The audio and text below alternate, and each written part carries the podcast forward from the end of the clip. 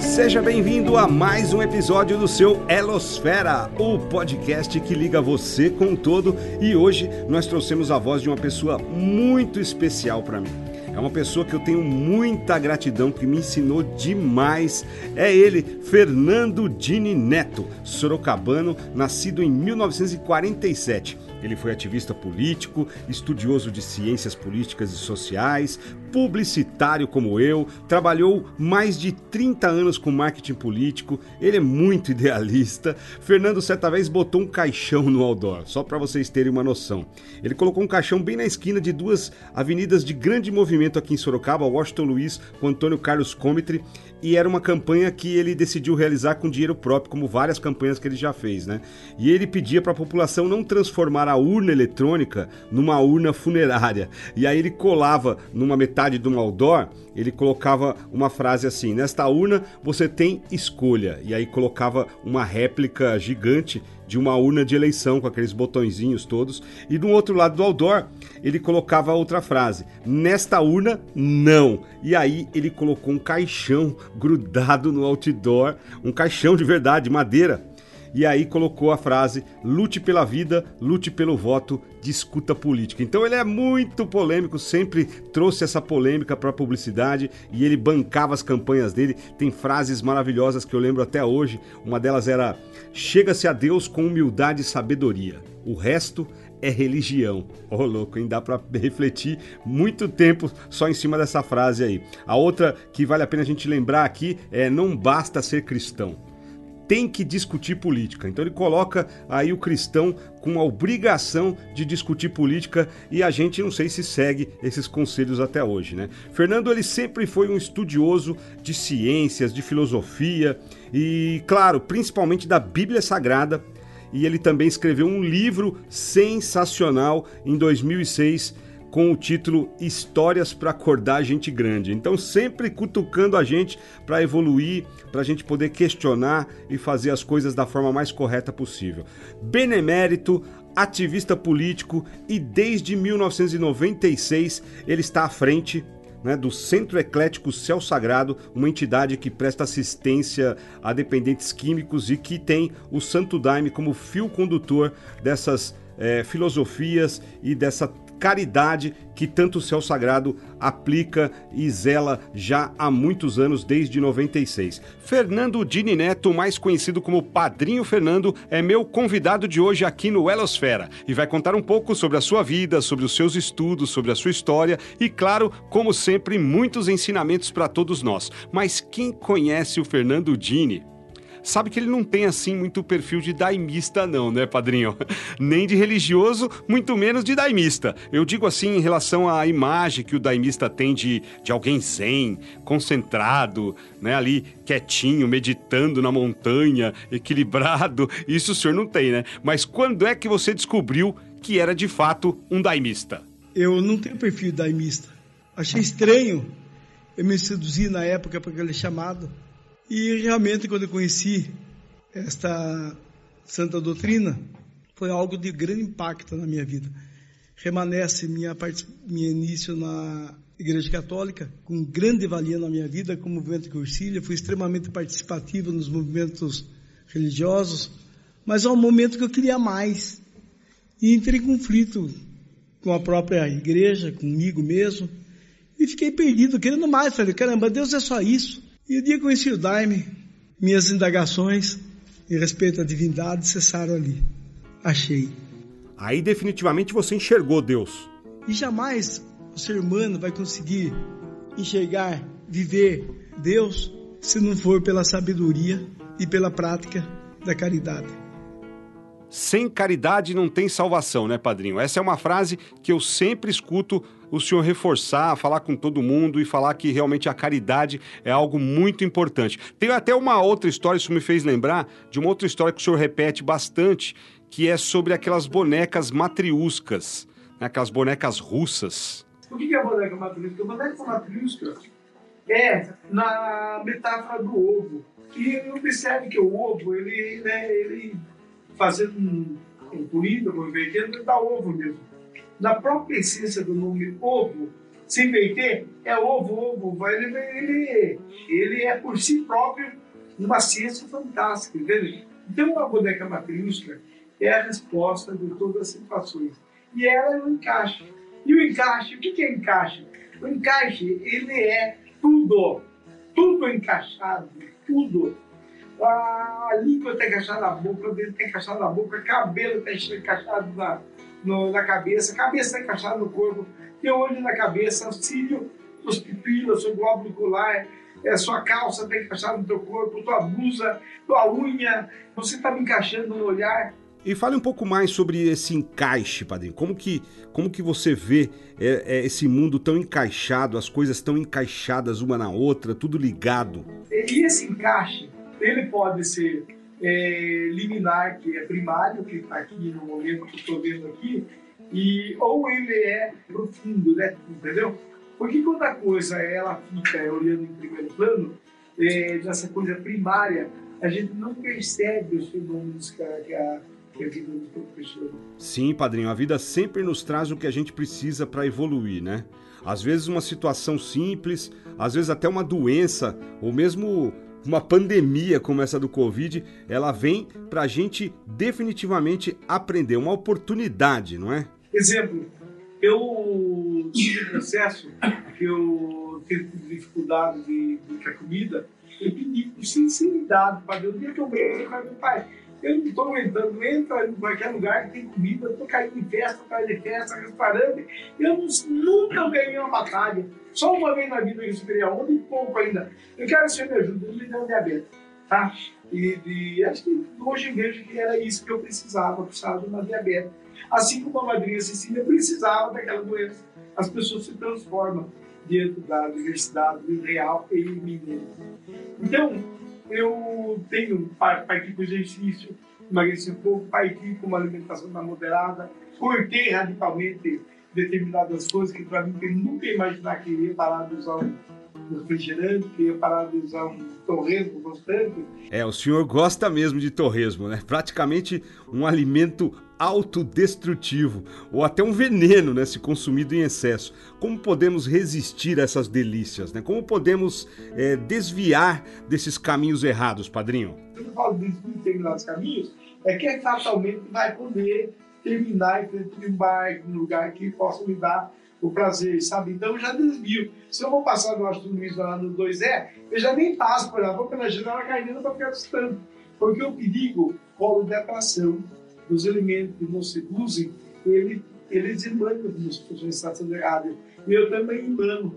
Então, por exemplo, a partir do momento que você despertou determinado desejo por um ponto de atração, aquilo ela começa a fluidificar o chamado constante para você. O senhor está se referindo à lei da atração, certo? É que, na sua opinião, você acha que a lei da atração ela atrai também aquilo que a gente não quer, mas que continuamos desejando? Ela age no consciente e no subconsciente ou porque nossos desvios, muitas vezes, vou falar que nós somos seres de oportunidade, não somos seres constantes. Por exemplo, ao falar da nossa necessidade, nós não somos constantemente honestos, entende?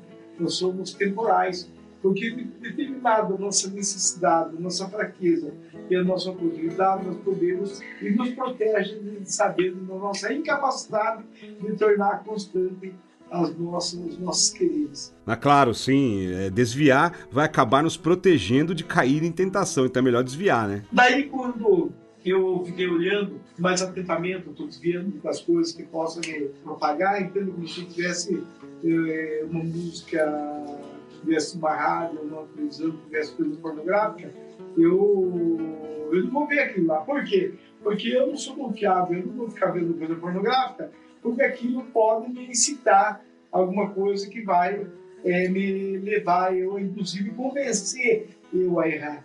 Assim como um determinado lugar que faz aquelas copetas maravilhosas, eu também não posso acreditar aquilo lá, porque ele vai criar um impedimento do meu estado de razão. Então, você deleta, não vai te fazer bem. E o que é que está me ajudando? Esse grande pedido sério que eu pedi para Deus para me ajudar e o senhor acredita que a igreja ela pode ajudar nessas situações? Ela pode ser o lugar ideal para a gente desviar dessas tentações, desses desejos equivocados? em face da igreja ter crescido, enquanto a igreja era meio riquinha, eu estava compatível, de repente ela cresceu, né? e eu, não eu, nós todos devemos se aprimorar no tamanho dela, porque ela se tornou um organismo vivo e ela vai gerenciar todos nós. Entende? Vai ser uma célula divina que ela vai estar acompanhando nossos, um dos nossos pensamentos. A gente vai ver as coisas de forma diferente.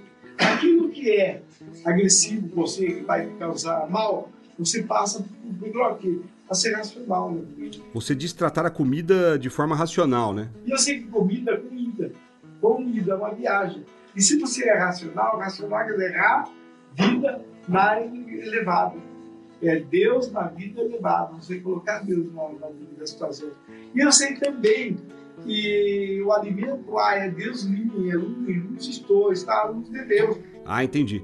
É, resistir às tentações é se elevar. É, se alimentar melhor vai acabar me trazendo mais benefícios que malefícios, né? Exemplo da, do próprio estômago, da alimentação. Se a gente comer porcaria, vai fazer mal. Se a gente se alimentar de coisas boas, vai fazer bem, não é isso? Então, quando você se impede de fazer vai se sentir melhor. Mais energia, eu não comi demais, eu não estou saturado, eu estou melhor estou sofrendo pela falta daquilo, pela minha gula, mas eu não estou sofrendo as dores físicas que a gula impõe. Você entendeu? É uma troca de dor. Essa troca de dor, ela é compensativa. Sim, sim. A dor da falta ela seria substituída por um bem-estar se a gente resistir, né? Então essa falta vai nos fazer bem. Porque vamos falar de repente que alguém aí, em determinado momento da vida, se apaixonou por alguém. Tá? Aquela tesão louca, aquele relacionamento maluco, e de repente abruptamente acabou parou e de repente a gente gramou, camelou tabu e de repente pintou outro lance e se, se cada um de nós consultarmos essa memória, aquilo que nos fez sofrer tanto, não existe mais. Estar apaixonado não é amar, né, padrinho? Tem diferença. Paixão deixa de existir muito rapidamente, né? Tem gente que consegue manter um pouco mais, mas ela acaba rapidinho. Se não existe mais, o que, era? Era uma paixão. Paixão, a pai no chão uma coisa que nos faz nos agastar. Porque o amor, a letra A é Deus e amor. O principal de Deus, ela nos liberta, ela é libertária. E o nosso sofrimento pelas coisas não é amor, é o nosso apego, o nosso desejo, a nossa ilusão. É, se estamos apegados, não estamos amando. Né? Ficamos totalmente cegos e queremos só aquilo, só aquilo. Tapa a visão deixa Deus pequenas coisas que nos fazem ensinar no dia a dia. Podemos dizer que os vícios também poderiam ser considerados apegos ou assim verdadeiras paixões e as pessoas até poderiam se desapegar quando quiserem? A gente sabe que tem muita gente que considera o santo daime como uma droga alucinógena. É isso, gente serve para também. E eu tenho, gente, uma verdadeira bronca de usar cannabis no, no, no trabalho do daime, sabe? Até mesmo porque é difícil ter qualificação, porque as pessoas ter habilidade para isso aí, mas em taça do coletivo, a gente, se eu usasse, não falar que eu pudesse ter qualidade para usar isso aí, mas não seria justo usar e, e dizer para vocês, não faço dessa desqualificação que eu queria, eu não faço. Bom, deixa eu ver se eu entendi. Você quis dizer que para uma igreja crescer, ela precisa ser firme na questão do uso de outras substâncias, né, não misturar que podem, é claro, distorcer a imagem do Santo Daime quando utilizado em conjunto com essas supostas drogas recreativas, né, como a gente chama aí a maconha, e assim, tipo, misturar o que é sério com diversão é melhor não, né? Deixar bem claro essa diferença. Eu não sabia que a diversão era irracional. Eu não sabia que era mais do que o tamanho daquilo que seria, entendeu? Porque num determinado momento da minha vida, o Midame era uma igreja que era bastante é, forte, era uma igrejinha, eu ainda carregava aquele estigma de eu crescer melhor com isso.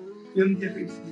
Nós crescemos é, materialmente, até espiritualmente, mas não havia um pensativo de pequenez que eu levava ainda. O Céu de Midã, para quem não sabe, é uma das primeiras igrejas do Santo Daime abertas na região sudeste pelo padrinho Jonas e pela madrinha Maria do Carmo. E pelo visto, o senhor usou muito Midã como modelo no início do Céu Sagrado, não é mesmo? Conta pra gente como foi esse começo lá no Midã. E eu me senti chamado, né? Eu lá, sabe? Senti, falei, vou lá. E, e subi o tamanho de Pequim, tomei um água, no dia Reinaldo, né? E implementei também, foi frutível, dentro do pessoal, se complementando, eles gostavam muito de a gente. E num determinado momento, que o dive, as coisas caem em xeque, sabe? Eu vi que tem pessoas que ligam para mim, que dá atenção e eu não dou atenção. Porque eu procuro, eu começa a procurar, aqueles que não me procuram, aqueles que me procuram, eu tenho contabilizado como presa ganha. Entendeu? Tipo, você foi até o Midan porque eles não te davam atenção, é isso? Você foi lá para chamar a atenção deles? As pessoas que dão atenção para vocês, ou para mim, no meu caso, a gente tem o caso liquidado. A gente sempre quer buscar atenção como se fosse um artista, entendeu? Para viver em cima da flor. E não é assim. Eu não percebi assim, sabe? Daí que eu com a organização que cuidava a gente, evidentemente falei sobre o nosso procedimento, de fato não vi. E não vai ficar muito feliz de vocês aqui, né? Mas além de conversar, você também tomou o Daime lá no Midan, né? Foi nessa vez que você teve aqueles insights sobre o cimento, não foi, padrinho? Mas quando eu tomei o Daime, comecei a ter introspecção. Os pedreiros estavam trabalhando para no concreto ainda. E de repente ficava olhando o concreto, né? pagava o concreto, mexia, olhava, levantava a pedrinha, descia. Aí, pô, por que, eu tô olhando tanto concreto aqui? Né? O cara virando lá. Daí me veio a história do cimento uma coisa bastante importante, sabe?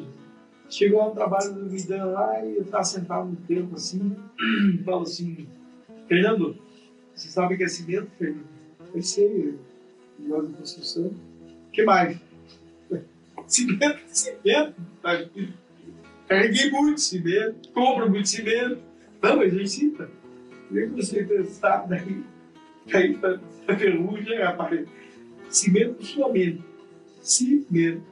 E daí me falou que o cimento, quando ele é um efeito de uso, porque tudo é ser usado. Usar, o é corpo, usar é bênção de Deus. Entendeu? Uso. E as coisas são ou não são. É uso devido ou indevido das coisas. E quando vocês compram um saco, 100 sacos de cimento, mas gastou 80, largou 20 na garagem, esqueci lá, durou seis meses lá, meu, vocês têm um. Vocês vão fazer o quê? Um um balcão aqui lá, fazendo cavalete, um muro rio, pode ser qualquer coisa para conseguir, não vai ter mais. Entendeu? Assim é a mente humana. Se a gente não souber usar a mente humana, ela impede e vira um estorvo para a gente. Ela começa a nos tirar. Para cada pensamento que a gente tem, a gente vai ter um obstáculo conceitual de tudo. Por quê? Porque a gente fica superficial fiquei sacado, empedrado numa inutilidade de uma coisa que foi feita para determinada finalidade e não foi usado. Realmente, cimento, se não usar rapidinho, ele estraga. E vi aquela analogia rápida lá e entendi, tá legal. Obrigado por estar aqui. E você vai ficar virando betoneira não me sair da visão aquela betoneira do caminhão, onde eu vou despejar esse concreto, rapaz, é rápido, você tá, vai endurecer aí. Você já pensou em endurecer no caminhão betoneiro? Né? Tem que jogar o caminhão fora? Veio tudo, daí na hora que despeja, dá o start na mentalidade, a coisa começa a disparar em outros universos. Daí tem mais, rapaz. Daí ele me pegou, que daí que a coisa virou séria, ele falou, você sabe que me chama um processo de, de secagem dos polímeros, fala assim, dos polímeros, dos metais, dos minérios, quando ela passa por transformação, eu falei a cura. Mas quando eu falei que é a cura, a curagem, eu não vi que é, é associado à cura. E é o cimento da sua mente curada. Quando você tem a mente curada, você tem, mudando as vogais, nós temos a coragem. Compreendeu? Sim, coragem de cura, né? E também de coragem. Coragem é muito importante. O que é coragem? Coragem, quer dizer coragem, tá? Porque corpo é corpo. Agora você pensa, nossa, que cara pálido, rapaz, que cara modorrento, não tem cor essa pessoa. O que está acontecendo com a pessoa pática? Ela está imbuída pela covardia, pelo medo. E o que, que é covardia? Cova, buraco, tá? Dio é Deus. Se esconder de Deus. É, realmente a falta de coragem nos impede de começar muitos projetos na vida, né, Fernando? E principalmente de experimentar diferentes coisas que podem, no fim, ser o ponto de mudança na nossa vida. Se a gente não tem coragem, a gente não consegue mudar. A gente precisa de coragem para mudar. O senhor acredita que quando a gente não tem coragem, a gente se fecha para o mundo? Quando a gente fica periférico, não se propõe a abrir a consciência assim, por determinados valores, negativo positivo, a média daquilo, se compõe em situações que ele vibra, aquilo lá é o que vai ser. E qual é o objetivo? Qualificar, expandir isso aí. Como que pode expandir pelo conhecimento? Se pegar o dicionário, nós vamos ver que conhecimento e entendimento é a mesma coisa. Não é. Como que funciona a matéria? São coisas inéditas e a ciência ainda não, não tem colocação para isso aí. Eu quero contar também que a fonte de tudo isso é o Daime, sabe? Eu, de certa forma, eu fui pesquisando e isso me deu de extrema curiosidade, né? E um dos motivos da minha vida, a necessidade da minha existência, isso aí, da gravidade, isso aí. Olha a lei da atração voltando aí, né? Eu concordo. A média do tanto que a gente abre a nossa mente é que faz as coisas acontecerem, que vai materializando as coisas da nossa vida. Eu concordo em gênero, número e grau que o conhecimento é que vai melhorar tudo, que vai nos dar realmente mais condições da gente conquistar nossos objetivos mas falando de conhecimento, tem muita gente que não conhece essas regrinhas que você utiliza bastante nas suas exposições. Você pode explicar um pouco essas regrinhas verbais aí da, das palavras que você utiliza? Né? Você tem uma regra aí, um, um padrãozinho para a gente poder entender e compreender melhor as palavras? Você observa bastante né, a, a formação, né, a estrutura das palavras, a fonética, né, a vibração que elas têm e as vogais, tô certo? Considerando que a letra A e a U, elas são as vogais, e cada dedo nosso são falanges. Fala anjo. Tem três articulações, que é a trindade em cada dedo, e digital quer dizer de corpo tal. Só ele tem essa marca aqui no dedo, tal. De corpo tal.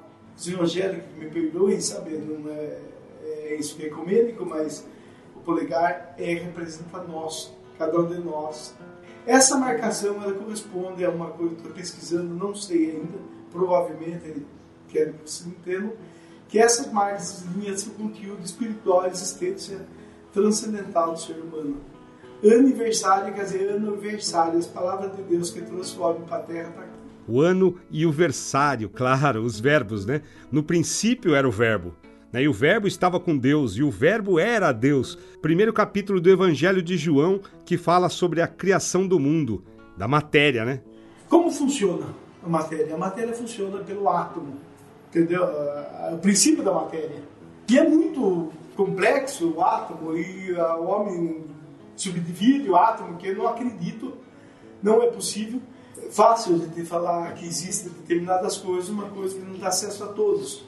Porque se você pegar uma unidade atômica, qualquer elemento dela, do néutron para o autoelétrico que você fraciona, ela vai iniciar um novo processo atômico. Ele é maior, ele é ômega e ômega, ele é maior e o menor.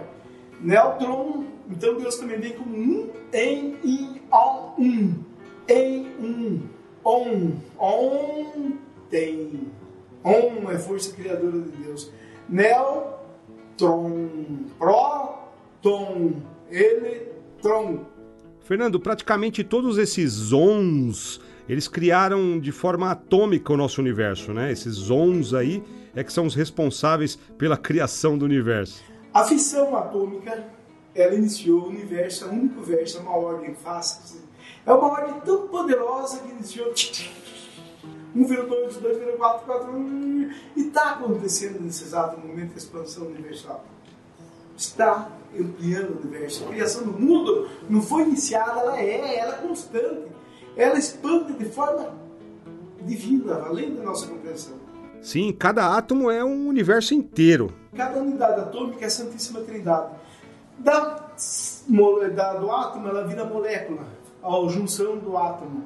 Da molécula vira célula, da célula em tecido, em diversas densidades. Nosso corpo estruturalmente é puro átomo. Sendo que a orelha, nosso amigo aqui tem uma densidade molecular, o cabelo tem um outro, a unha tem outro, tecido diversas que compõem o corpo. Corpo.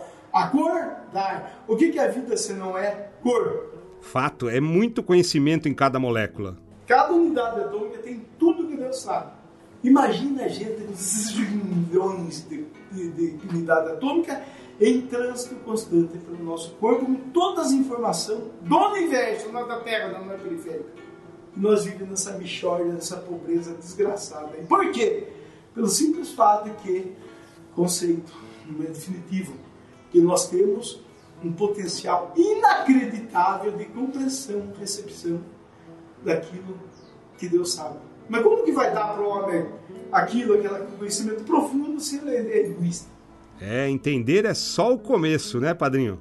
Então, entendimento, gente, é uma coisa, compreendeu é outra. O nosso cérebro ele não foi feito para ser escravizado, para ser um depósito de informação.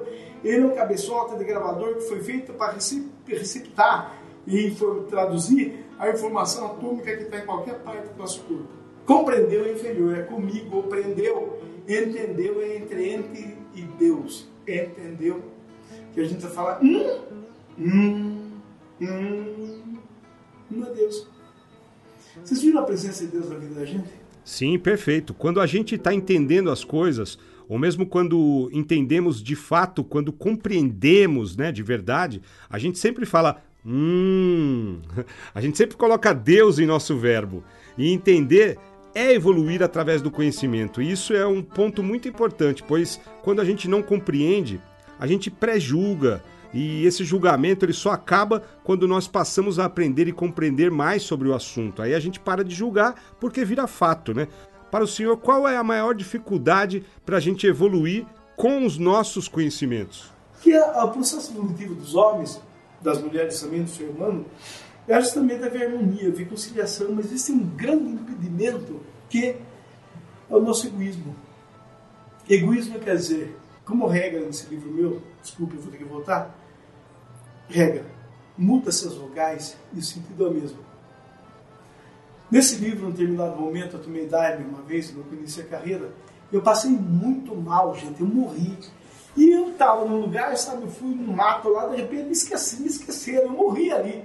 E eu fiquei jogado umas duas horas no sol, passava perto da estrada, fiquei coberta de, de terra, do, da poeira que passava, tudo mijado, cagado, vomitado, estava péssimo. E eu falava perdão lá em cima, eu falei, aqui não existe essa palavra, moço. E de repente eu, eu falei, falaram para mim, corre que aqui não é lugar de encarnado, vai embora. Eu chorava, sabe? A hora que eu desencarnei e morri, eu vi eu morrendo, aquela estrutura, aquele corpo, sem valor nenhum todo o meu patrimônio estava ali e eu estava morto. Eu, eu queria viver, mas eu morri. Eu vi eu morrer.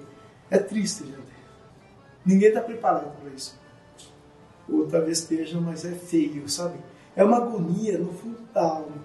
E se se desprende dele ou não. O que, que adianta você ficar perto um cachorro morto, olhando ali, chorando e ninguém te ouve? Daí que? Falaram, corre rapaz, tá aqui no lugar de encarnado. Eu falei, socorro, de repente eu entrei no corpo como se fosse uma luva, senti o movimento da mão, do pé, me levantei, aquele estado precário, fisiológico, exposto, assim, venha, né? E eu estava muito feliz, sabe? Cadê aí que os outros pensavam? De repente eu tinha dormido, eu faço barba todo dia, fui na casa lá fedendo gambá, né? Entrei no banheiro tomei banho, lavei minha roupa, tá tudo bem. Pra quem tava no inferno, qualquer purgatóriozinho era um paraíso, né, gente? E eu tomando banho, milagrosamente tinha um sabão de barba prontinho, uma gileta nova, né? Falei, isso é pra mim. Não sei do que era, é pra mim. Né? E eu enfrentei o espelho me barbeando. Falei, meu Deus, muito obrigado. Eu, eu escapei dessa, né? Eu tô vendo o senhor de toda parte, né? Eu gostaria de conhecer especificamente seu rosto. Ele falou para mim: não fale comigo enquanto me barbeio. você olhou no espelho e viu ali a imagem de Deus, né? E ele falou com você. Pois é, né? Nós somos a imagem e semelhança de Deus. Mas por que a gente não consegue enxergar que nós somos a imagem e semelhança de Deus? A imagem e semelhança de Deus não é respeitar, a gente não procura ver a imagem e semelhança do próximo, nós valorizamos mais os nossos nós e enfiamos a nossa existência no rabo. Entendeu? Nós somos incapazes de reconhecer isso aí. E por conta disso, a gente tem que colocar uma máscara que é máscara em cada situação que a gente vive. Fingimento quer dizer fim, já é corpo mentalmente. É assim que a gente vive. Uma pobreza desgraçada. Egoísmo, gente, quer dizer egoísmo, ego perdido. O que, que é ego? Ego é corpo, espírito. É corpo. Ou é espírito. Egoísmo, ego que vai ser destruído, não vai viver. Peraí, peraí. G é corpo, O é espírito, ego. Ego, então seria é corpo, espírito ao esmo, né? Esmo de, da palavra esmo, perdido, solto, aleatório, egoísmo, egoísmo. Já estou entendendo. Esmola. Ex, mó, lá. Mó é moinho. Não vai mais para o moinho esmola. Como quem criou a palavra ponta terra fala assim, ao esmolar. O esmo aleatório. E é esmola, ajuda quem dá, não é quem recebe. Donativo é dom ativo. O nome dele é Deus. E tudo que foge à natureza do nome de Deus é mentira. Mentira é mentira. Verdade é verdade. Liberdade, liber, labor, dado, trabalho dado. Quem que esperava uma, uma tradução dessa palavra assim? É realmente muito interessante essa forma de entender, de estudar as palavras, né? Só o senhor mesmo para conseguir compreender e mergulhar com essa profundidade nas palavras, viu? Mas mudando de assunto, conta pra gente é, o lugar onde você tomou Daime pela primeira vez. Você já me contou que foi num lugar maravilhoso, né? Cinematográfico. Conta um pouquinho pra gente dessa história. Teve um momento também, tem uma pessoa que eu gosto muito dele, amo, que me apresentou o Daime, mas como a gente é líder, ele também, ele escapei da reta dele, eu tive muito conflito, sabe? Mas o, o chassi é forte, eu gosto muito dele, sabe ele de mim de onde eu conheci o Daime, é um lugar lindo, recomendável, de que vocês quiserem conhecer um lugar parecido com o Senhor dos Anéis, aquela vilinha, sabe? É uma coisa fantástica, a gente é linda, nem que não vá para tomar Daime. Tem as montanhas alterosas, as cascatas que não chegam no chão, sabe? É um lugar lindo, um sertão bravo. Então fui visitá-lo depois de quatro anos de uma briga, eles estavam fazendo o Daime, ele simplesmente me cumprimentou e não olhou mais na cara. Cheguei umas três horas da tarde, tomei um pouquinho de Daime, fiquei alterado o tempo todo, e daí eu, ele não conversar comigo, eu fiquei doido. E eu investi muito lá, ele me explorou muito naquela igreja, naquela situação dele, sabe? E chegou a noite e não me convidou para entrar na casa dele, não dava para voltar, tive que dormir no mato. Quando ele vinha aqui, gente, eu dava tudo para ele, sabe? E daí eu peguei irritado, porque eu estava envenenado aquela noite maravilhosa, eu ia lá para ver a noite ali, sabe, gente? E eu não desperdicei daquilo, tinha só ódio no meu coração. Eu peguei a vara e comecei a andar no mato, né? Um lugar perigoso, tem até onça tudo lá, né? Andar. E eu tenho, tenho, deficiência no joelho esquerdo, e cada vez que eu batia o joelho, né? Eu escutava pique, pique, sincronizado com o toque do joelho. Daí, de repente, eu parei, escutei pique, pique, olhei do meu lado, um pássaro me acompanhando, sabe? Eu peguei a vara, saí correndo atrás dele, achei que ele estava me gozando. Daí eu percebi, falei, eu tô com ódio. Não é isso aí não, né? Calcula o bichinho comigo, eu interpretando mal ele vi atrás de mim dois monstros metálicos horríveis, sabe? Criaturas horrorosas, se pararam também. Olhei ao meu lado, mestre, e falei: que é isso aí? Ele falou: são criaturas do demônio, Fernando, só Deus faz belo e perfeito. O diabo tem inveja de Deus, essa porcaria. E o pior de tudo é que ele, que ele não tem energia própria, ele está vivendo das duas fraquezas do ódio que tem do Fábio. Ele falou: não tem ódio do Fábio? Eu falei: é claro que tem, agora você está mentindo, olha como eles estão gordos aí.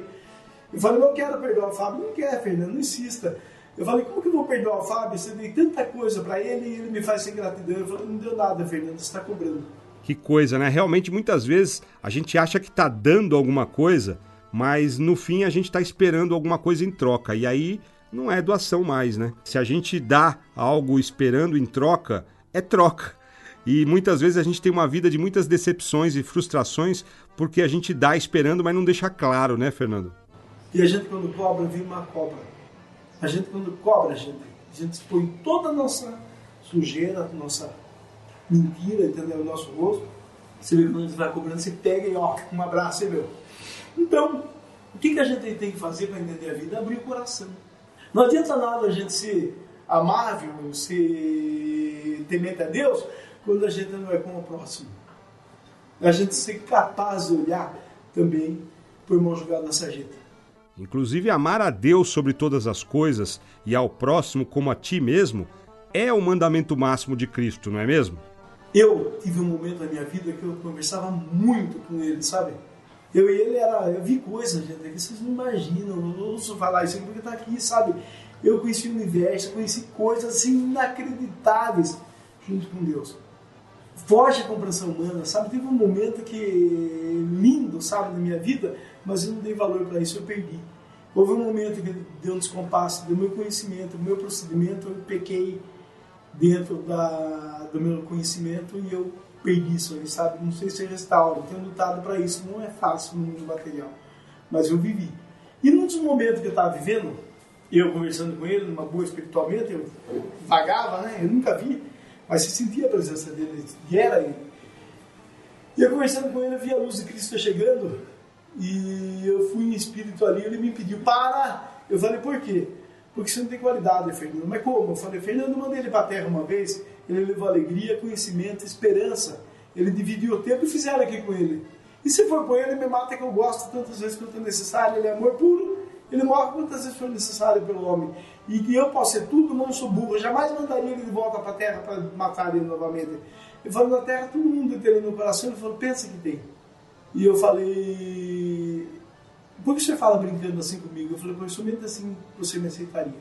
E eu falei, me dá um exemplo de amor. Ele falou assim, o amor que você tem por mim e por Cristo é o mesmo que você tem pelo irmão jogado na sarjeta. Pedi outro exemplo, ele falou, o cachorro do mendigo. Sim, o cachorro do mendigo ama o dono, né? Não se importa com a pobreza, com a sujeira, se ele chega ali fedendo pinga, né? Com a situação, ele simplesmente ele ama o mendigo e ele é fiel ao dono dele, né? Quem é cristão sabe que Jesus pregava muito isso. Mas como é complicado amar, né? Amar quem já é próximo, quem tá do ladinho, quem mora em casa, já não é tão simples. Imagina amar o mendigo. Nós temos os dons de Cristo, nós temos que merecer, lutar e ser bom sem fingimento. Não quer dizer que eu seja. Nós temos que derrubar o nosso preconceito, gente, para que a gente possa criar. Sem dúvidas, precisamos acabar com qualquer tipo de preconceito para a gente vencer. Preconceito chega. Vencer. A chancela, cada um de vocês, falta diploma para cada um. Vencer quer dizer vencer. O dia que o pai e a mãe de vocês estavam bem bom, ele lembrava que vocês podiam existir? Hum? Não. Você sabe quantos bilhões de espermatozoides existem numa ejaculação? Quase 2 bilhões. Um terço da população da Terra. Só um nasce. Daí, idade quer dizer idade. Esse livro tem uma peculiaridade, segundo ele fala em pronomes, ele fala com a gente. Ele vai ser escrito de trás para frente, ele tem a ousadia de dizer que ele é o livro que vai livrar as pessoas. E ao custo de até minha existência aí. E a gente vem, e da a gente vem para servir, ser mais vir. Vocês sabem para que vocês servem? O principal instrumento. A religião não ensina isso para gente. Não pode ensinar tudo, né? Elas nem sabem. Sabe? Para que você vê, a gente serve para Deus existir. Sem nós ele não existe. Realmente eu nunca tinha pensado sobre esse ponto de vista que você está colocando agora. Eu sempre pensei que nós é que precisamos de Deus, né? Da aprovação dele para a gente viver e a gente deveria temer somente a Ele. Mas tem muita gente que só lembra de Deus na hora que está morrendo, né, padrinho? Então, gente, graças a Deus eu tenho feito em situações de cura, levo pessoas a determinado nível de consciência, ali naquela hora ali, ninguém quer não existir, embora esteja sofrendo, esteja em situação precária, ninguém quer não existir. É, e Deus também, se Ele existe, é porque nós existimos, e se somos fundamentais para a existência de Deus, logo a gente serve para ele existir, correto? Como que não seria a vida sem vocês, cada um de vocês? Essa é a importância. Se vocês servem para Deus existir, através do quê? Do conhecimento e do merecimento. E buscar conhecimento de sorte que nunca possa ofender, o, como eu ofendi, o conhecimento com mau procedimento. Não levar a sério isso aí. Como não levar a sério a vida. Daí, cadáver é cadáver. Que tal, hein? Cada coisa que você fez, cadáver cada vez. Mor, o que, que é mor, gente? É o principal, morte. Quem tem medo da morte? Todo mundo. Tem medo da morte porque tem medo da vida. É o principal fato da vida, gente. Mor é principal, então. E T é de teu. Então a gente pode dizer que morte é o teu principal? Uau, que medo, hein?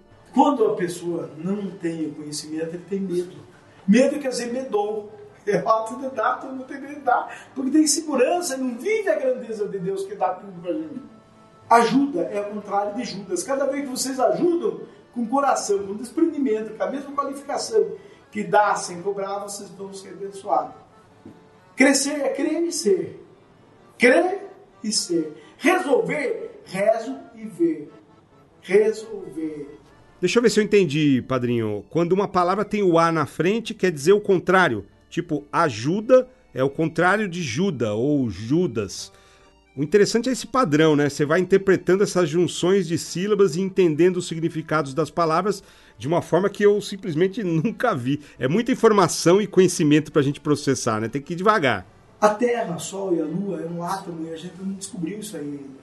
E essa intermediação, que a gente navega nesse, nessa linha incrível, a gente está estático nessa pobreza aqui, quem nos trava é o egoísmo a nossa insegurança, o nosso medo, a nossa falta de fé.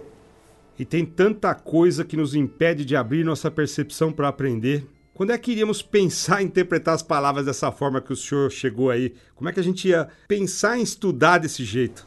As palavras são todas, que nem, por exemplo, hoje que vivemos é, um mundo de bastante relacionamento errado, eu, quem sou eu para falar, eu tive a vida bastante errada também, mas ele está procurando corrigir e ver a sequência, a consequência que dá isso aí. Hoje, as pessoas abandonaram o argumento. O argumento quer dizer arma, gume é corte e mento é mente. Vai devagar, padrinho. O argumento, então, é arma, é gume e mente. Ou seja, a arma que corta a mente e que acaba fazendo de uma mente várias mentes. É, foi isso que eu entendi. Praticamente faz da mente um instrumento de criação, né? Arma, gume mente é uma grande ferramenta para tudo. Vocês é o, o procedimento básico, é a ferramenta básica dessa agência de criação. O argumento da colocação, sabendo os segredos adjetivos, as coisas, as necessidades, vocês encaixam a coisa e torna ela mágica. Torna uma equipe imbatível, sabendo, tendo domínio dessa ciência. Verdade. Com argumentos a gente abre a nossa mente para criar. Sem argumentos a gente né, fica fechado ali no mundo. Né? Com argumento, a gente consegue colocar a mente totalmente aberta para aprender e para criar. Criação quer dizer cri, crê e ação. Acredita e vai. Vai em frente. Mas essa crer, ela tem que estar simbolizada e alicerçada por elementos vivenciais. A pior coisa que existe é você fazer uma faculdade de, de, de alguma coisa e você chegar com um protótipo convencional não é isso. Né? A própria cinema propaganda exige o máximo de cada um de vocês é a de equipe. É assim que se funciona, que se desenvolve uma criação. E crer também é de cruz também, a responsabilidade de uma, de uma criação, ela é muito profunda, a gente precisa saber é, a consequência disso. Como se a gente fosse jogar uma pedra num lago parada, de repente ela inicia uma propagação, bate na margem, mexe, volta, e eu lhe pergunto, jogando uma pedrinha vendo a propagação, quanto tempo demora os efeitos daquela propagação? E se essa bola aí que o senhor falou de golfe, uma pequenininha, se ela for maior? Ok, vamos falar que eu joguei uma pedra numa bola de golfe, no quizinho, numa extremamente calmo, quanto tempo leva? Tudo que acontece, toda a energia desprendida, ela reflete no universo. Uma palavra, ela reflete no universo. É incrível as atitudes das coisas. Então, dentro da inscrição do, argumento, que é a arma do mente, violento, viu caminho lento, caminho devagar, não vai para lugar nenhum. A gente, com um argumento, a gente, a gente faz tudo. Uma vez fui assaltado, eu dobrei o ladrão no meu revólver dele. E eu caí nas vendas, raspar e vendi o revólver. Arrumei um encrenca desgraçado, sabe? Esse é o padrinho, convenceu o assaltante a entregar o revólver só com argumentos, né? Só no papo, só você mesmo, padrinho. E era do delegado que ele derrubou no posto. Mas que com papo, gente, não tem crise, não tem erro. Mas tem que acreditar, tem que ter experiência, tem que saber o que está falando, administrar aquilo que ele se propõe. E como as pessoas não se, não se relacionam hoje, vocês vejam bem, Quantos amigos você tem? Leais, aqueles que se passou a parte da sua existência, capitalizou num só. Eu não sou diferente, eu também tenho pouco. Não é ruim a gente viver nessa ilha de, de... Mas é ótimo que a gente sabe que somos limitados em relação àquilo que é próximo que possa nos dar. Porque a gente não dá também. Como que a gente vai iniciar um processo de estima se a gente não dá? Ah, mas primeiro ele, primeiro ele, entende? Parece que é as coisas de criança. Não, deixa que ele primeiro. Tá, tem alguém tem que tomar, abrir essa iniciativa. E eu proponho que vocês se façam aqui, se abram mais, se entendam melhor, para tornar isso aqui uma potência, gente. Com certeza, nós precisamos sempre estar abertos para receber e doar tudo o que a gente sabe, né? Compartilhar tudo o que a gente vai aprendendo ao longo da vida, sempre com paciência, tolerância, assim tudo vai ficar mais fácil. Se imagina se de repente vocês da manhã depois, um pouco mais para frente aqui viram uma expressão nacional, porque vocês aprenderam a se amar, a se tolerar, saber separar as coisas, estava odiando uma situação para uma coisa pequena, o mestre me falou, Fernando usa a teoria camarão. Eu falei, o que é a teoria camarão? Ensina que interessa, que não interessa jogar fora. Não toca no assunto. Então, vocês vão tirando aquelas de penduricalho ordinário que tem dentro de vocês e vão vivendo melhor que vocês viram potência. Mas com ajuda coletiva, unitária nunca. Ninguém vai destacar se não houver iniciativa coletiva. O problema é a nossa sociedade, né, que está muito doente, né, sem paciência nenhuma, tolerância zero, vazia, sempre muito fechada, mas também sempre muito carente. Um veneno bravo que existe na sociedade, a pessoa quando não encontra uma resposta efetiva, ele busca outras coisas. Hoje nós temos droga, bebida, balada. Droga quer dizer derroga. O espírito acaba rogando. Maconha é má cunha. É sabedoria. Mal sabedoria, quando o diabo, do demônio, do mal, melhor dizendo. Entorpecente em torpe, quer dizer, maldade, má intenção, baixa espiritualidade, coisa ruim. Sente ele. A pessoa fica totalmente descaracterizada. Ébrio é porque perdeu o brilho. Aguardente, aguarde ele, guarda doente, não dá para ele. Sexo, sexo, sé é o lugar sagrado, é o que a gente Existem doutrinas aí, os parques, por exemplo, os minks, né, que eles mantêm uma, uma linha bastante séria em relação ao sexo, só para procriação, você vai falar que desperdício. Não sei, eu, eu acho que, de certa forma, acredito que eles têm certa razão nisso, sabe? Gente? Sífilis é para vocês e seus filhos. AIDS quer dizer aidos. Olha que palavra forte. A penalidade é brava. E talvez seja inconveniente a gente falar isso aí, mas uma mulher virgem é uma donzela que tem dons ela a cada palavra que o senhor interpreta, eu preciso de um tempo para refletir sobre o significado. Incrível. Donzela tem o dom e zela. Incrível. Principalmente que é sexo precoce hoje. Você vê, tá careca vem de 13, 14 anos aí que já tá na atividade sexual. É como se fosse uma pegar uma fruta verde, morde a fruta verde, um caqui, entendeu o sabor, joga fora, perdeu a fruta. Perdeu a existência. A pessoa fica aleijada, aleijar. Aleijar. E compromete toda a existência, um forte potencial para ter depressão e a porta de todas as suas desqualidades na vida. Torna a vida um fardo terrível. Viver com ignorância, sem querer aprender nada, fechadaço para tudo, né? Sem querer aprender nada sobre todo esse conjunto existencial, é carregar um fardo, porque o cara ele tá se privando de um conhecimento que ele deveria realmente estudar mais. E é um fardo bem pesado. Então, esse conjunto existencial que compõe cada um de nós exige que cada um de nós tome uma iniciativa de conceito e de profundidade para entender o que, que é isso aí. E sagrado, gente, é o tema principal que é a respeito a gente tem que ter pela vida. Sagrado quer dizer sanidade, ou seja, não estou louco, muito obrigado. Você é só são quando você pensa no próximo, são ou é louco? Grado e gratidão, dor de doação. Sanidade, gratidão e doação. Isso aí é sagrado. Como que faz para você ser são? Comece a pensar nos outros, abra o coração, perdoa. Nós temos milhares de níveis de consciência e a anestesia geral é entre a oitava e a décima segunda cada pessoa, ou seja, somos eternos ignorantes da nossa existência. E é da ignorância, praticamente, dessa falta de entendimento que vem as doenças, né? Na minha opinião, pelo menos. Mas para o senhor, padrinho, de onde vêm as doenças? Isso vem das nossas culpas. Há uma frequência incrível em relação à dor. Dor é dor de Deus. Amor é amor, o principal de Deus. E é uma resposta imediata na dor.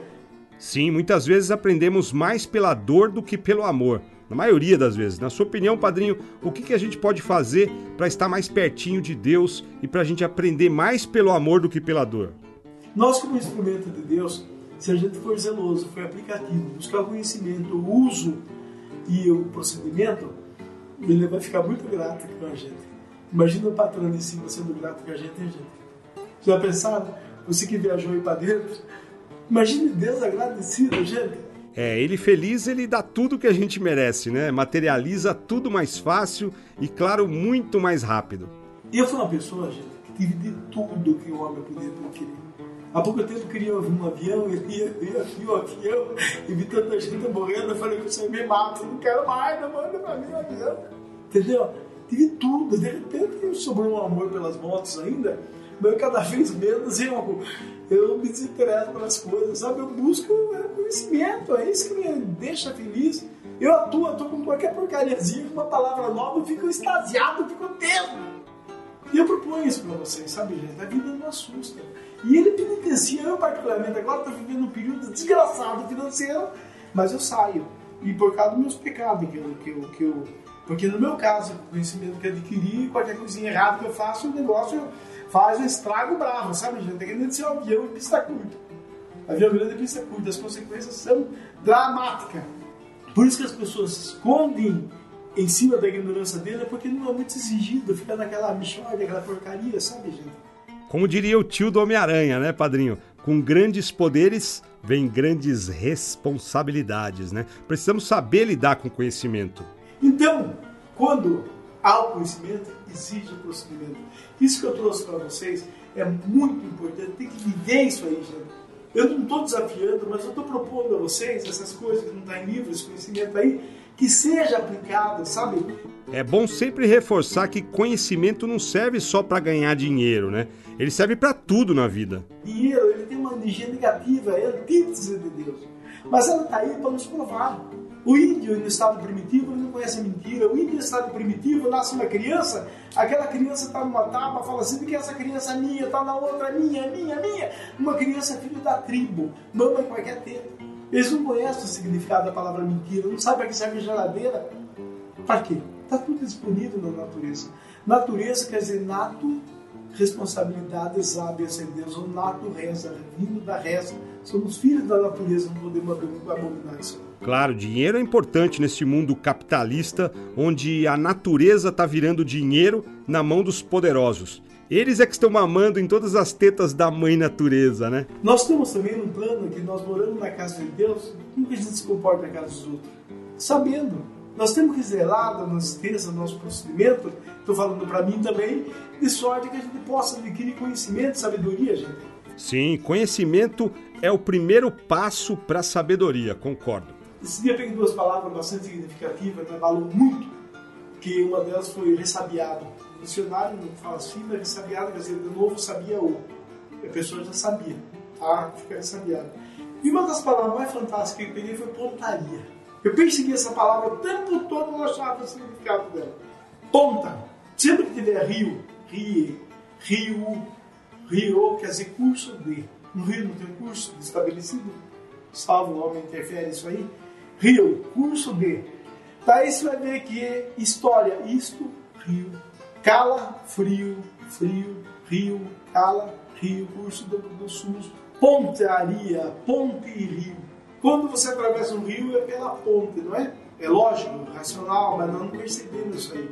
Quando a gente atravessa o rio, pela ponte, rio, atravessa para o outro lado. Ponta é penta, ponta, penta, penta é Deus. Rio. Quando a gente atravessa o rio, a gente faz pontaria? Faz? Faz. Quando você leva a colher para a boca, você faz pontaria? Quando vai pôr a mão no bolso, faz pontaria? E a gente faz pontaria para quê? Para tudo. E a gente erra por quê? Porque a gente faz pontaria. Qual é o objetivo? É a tal da meta, né, padrinho? Sem metas a gente não chega em lugar nenhum. E tem que ter pontaria para conquistar as metas, né, padrinho? Pontaria para tudo. E nesse período a gente se qualificar, melhorar e saber lidar com o corpo, vencer os pecados capitais, que nem comida. Eu, particularmente, eu me corrompo por empadinha, tô lutando, gente, tá difícil. Essa sua luta com as empadinhas já vem de longe, né, padrinho? Resistir às tentações é realmente o grande desafio. Mas quando a gente sente a necessidade de mais Deus nas nossas vidas, essa história muda um pouquinho, né? Eu, a cada dia, eu sinto mais necessidade de Deus. Para mim, tudo fica mais leve com Deus. Eu me sinto muito melhor. E o senhor, padrinho, o que sente por Deus? Eu sinto sede de Deus. Eu tenho necessidade. A fé é um sentimento que eu perdi há muito. Hoje eu tenho certeza absoluta. E eu tenho necessidade de Deus. E o que, que te mantém mais próximo de Deus? O que, que te ajuda a satisfazer essa necessidade de Deus? Eu tenho que fazer aquilo que mais me apraz. Ouvir as pessoas. Quantas pessoas chegam um problema para mim e de repente não julga mais? Gente tem que encontrar uma solução. O prazer de saber ouvir uma pessoa, torcer pela sua vitória. A mercê de Deus foi me dada a possibilidade de dois instrumentos maravilhosos que arrebata as pessoas do seu vício, da depressão, da doença, na hora, sem custo. E quanto mais tem dado, mais Deus tem me retribuído. Ainda aprendi no meio do caminho que caridade não é da cesta básica, não, é daquilo que é caro, caro dado. Nossa, então o caminho é longo, põe longo nisso. Nós brincamos de querer fazer o melhor pelo próximo, como é difícil, gente, como é difícil. Apenas se introita essa, essa, essa iniciativa assusta. A ciência suprema é a caridade, o tripé da nossa igreja é sustentada na caridade. Dai-me sem caridade é fria. Como qualquer instituição religiosa, ela acaba se perdendo na ilusão, no falso conceito, quando não tem aquela prática do uso desse dom divino que é a caridade. Sim, pela caridade. Por isso que você com seu irmão Luciano criaram o Céu Sagrado em Sorocaba para ajudar o próximo e hoje, é claro, é uma das igrejas de Daime mais bem estruturadas do mundo, né? Fizemos hoje com a misericórdia divina, talvez o maior templo de Daime do mundo, capacidade de 1.500 pessoas. Eu, de longe, jamais queria fazer alguma coisa que afrontasse, mas é raro encontrar um templo com, uma, com o luxo que aquela casa apresenta. E não fizemos, fomos fazendo, fazendo quando viu, estava pronto. Um milagre um pedacinho do paraíso no centro da cidade, não se derruba a árvore, ela se preserva, tudo uma coisa maravilhosa que a gente pode vivenciar, essa experiência que Deus nos dá. Até no momento nenhum a gente fala que aquela igreja foi nós que construímos, absolutamente, sentimos a mão divina constantemente ali. Já não chamam de igreja, é uma escola de espiritualidade. E o Santo Daime é hoje uma ferramenta maravilhosa para ajudar as pessoas nessa grande jornada que é enfrentar e compreender melhor a vida, né? A compreensão com o Santo Daime, ela é muito facilitada. E a analogia da vida é o grande sentido do Santo Daime. As coisas se referencia, tudo está umbilicalmente ligado a tudo, há uma temporalidade para tudo, e esse sentido de apreciação, de ver melhor a vida com esse sacramento que é o Santo Daime, que torna essa grande aventura da vida. E para podermos ver essa grande aventura que é a vida, só por Deus, né, padrinho? Quando vocês falam Javé, Javé quer dizer já vê. Como não vai ver Deus? Tá vendo? Tô vendo vocês aí, meus irmãos. É visível é escancarado. Muitas vezes a gente se nega a ver porque não quer, porque permite que a gente acabe delinquindo os valores principais de Deus. E o Santo Daime ele tem curado muita gente no céu sagrado. Eu já frequento há mais de 20 anos e acompanhei muitas pessoas nesse processo de cura. Eu já vi o Santo Daime abrindo os olhos de muitas pessoas e libertando muita gente de vícios, de depressões, de doenças, eu vejo o Santo Daime curar as pessoas desde que eu conheci o céu sagrado. Na inauguração da igreja, teve uma pessoa que passou pelo primeiro tratamento de droga na nossa igreja, curou na hora. Eu não sabia que curava, de repente apareceu lá o cara lá e cura, não sei, é, mas falaram que cura. O cara era morto, ele tinha, família classe média alta, as pés dele, ele andava com as pernas arrastando, perdeu a capacidade de fala, perdeu a razão, está completamente perdido. Ele saía, fugia, e o pai dele encontrava dias após como um mendigo pelado, porque roubavam tudo com a perna machucada, e essa pessoa foi curada no dia. Então, essa mesma figura, no dia da inauguração, me deu uma bela de uma placa. Ele solenemente falou: Olha, eu devo tudo para o senhor, pois para mim o senhor é um exemplo. O senhor é uma pessoa correta, de caráter firme, generosa, caridosa. Eu sou um pecador aqui na terra que está aprendendo e quero pecar e quero aprender para que chegue nos meus dias eu saiba que é certo e errado apresentar o que eu fiz. A casa, ela tem autonomia própria, ela tem vida própria, a gente está lá para servir. Bem, padrinho, primeiramente eu gostaria de agradecer imensamente pelo senhor ter passado pela minha vida por ter me ensinado tanta coisa, não só para mim, mas para milhares de pessoas já espalhadas pelo mundo, né, pelo planeta todo, não só por Sorocaba, e que através dos seus ensinamentos e principalmente através dos seus exemplos e das atitudes é, que já marcou o seu nome na história e também com a sua luz ainda continua iluminando muitos caminhos escuros, né, que proporcionam às pessoas um encontro muito mais rápido com Deus. Muito obrigado pelo seu tempo aqui com a gente, muito obrigado por todas as suas palavras, pelo seu estudo, muito obrigado por ser quem você é. Padrinho, o microfone é seu agora para suas considerações e agradecimentos finais. Eu quero agradecer meus familiares, minha esposa, meus filhos, Flávio, Juliana, Heitor, meu irmão Luciano, junto nessa, nessa empreitada, meus fiéis seguidores da igreja. Eu desejo a cada um de vocês que vocês possam um dia tem um sentimento que eu estou tendo hoje. Eu realmente, a gente vive tanta emoção assim e há um nó na garganta assim que a gente fica difícil de administrar. Estou fazendo bonito para não chorar, viu gente? Obrigado Deus, obrigado a todos vocês. Que Deus os abençoe sempre. Amém. Faleceu neste domingo, aos 64 anos, o comerciante publicitário Fernando Dini, vítima de complicações de um acidente vascular cerebral. Entre os familiares, muita tristeza, mas a certeza de continuidade de seus projetos, entre eles o que ajuda viciados em drogas. Fernando Dini foi sepultado na tarde desta segunda-feira no cemitério Pax.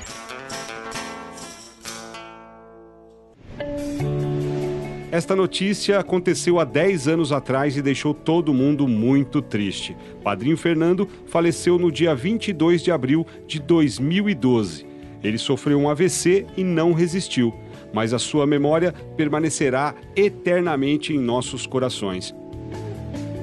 E este episódio foi uma homenagem a este ser que passou pelo planeta Terra, deixando muito amor, muitos conhecimentos, muitos ensinamentos, muita caridade que foi Fernando Dini que me inspirou e transformou a minha vida e eu tenho certeza que a de muitas pessoas que estão ouvindo o Elosfera.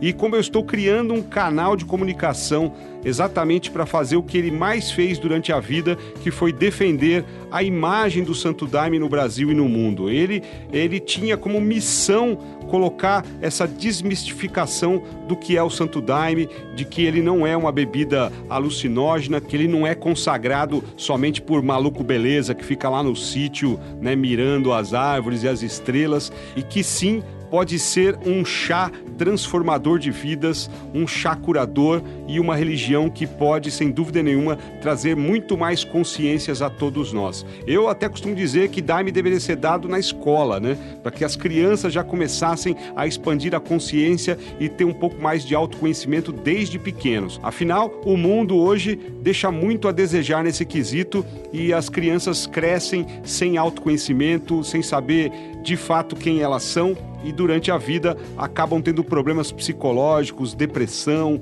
e uma série de outros distúrbios que o Santo Daime tem este poder e eu tenho certeza que quem está me ouvindo aqui ou já consagra o Santo Daime ou tem muita curiosidade em saber o que é. O propósito do Elosfera é muito parecido com o propósito de Fernando Dini em vida, que é resgatar essa imagem do Santo Daime, trazer mais informações, trazer a verdade sobre esta religião 100% brasileira que tem tanta informação e tanta riqueza que vai fazer você refletir a respeito do que é a religião do Santo Daime no Brasil e no mundo. Eu agradeço primeiramente a Deus por estar aqui produzindo um canal de comunicação com foco no Santo Daime, que é essa bebida transformadora de vidas. Agradeço ao padrinho Fernando, que foi a pessoa que me transformou também como ser humano, na espiritualidade, me trazendo conhecimentos e ensinamentos e transformando não só a minha vida, como a vida de muitas pessoas no Brasil e no mundo e agradecemos, claro, a você que está nos prestigiando e vamos trazer muito mais histórias de vida, histórias de transformação, verdades sobre o Santo Daime, entrevistas muito legais que eu tenho certeza que vai esclarecer a cada episódio um pouco mais sobre essa doutrina tão fantástica e transformadora que é o Santo Daime. Então, até a próxima semana com mais um Elosfera, o podcast que liga você ao todo. Até lá!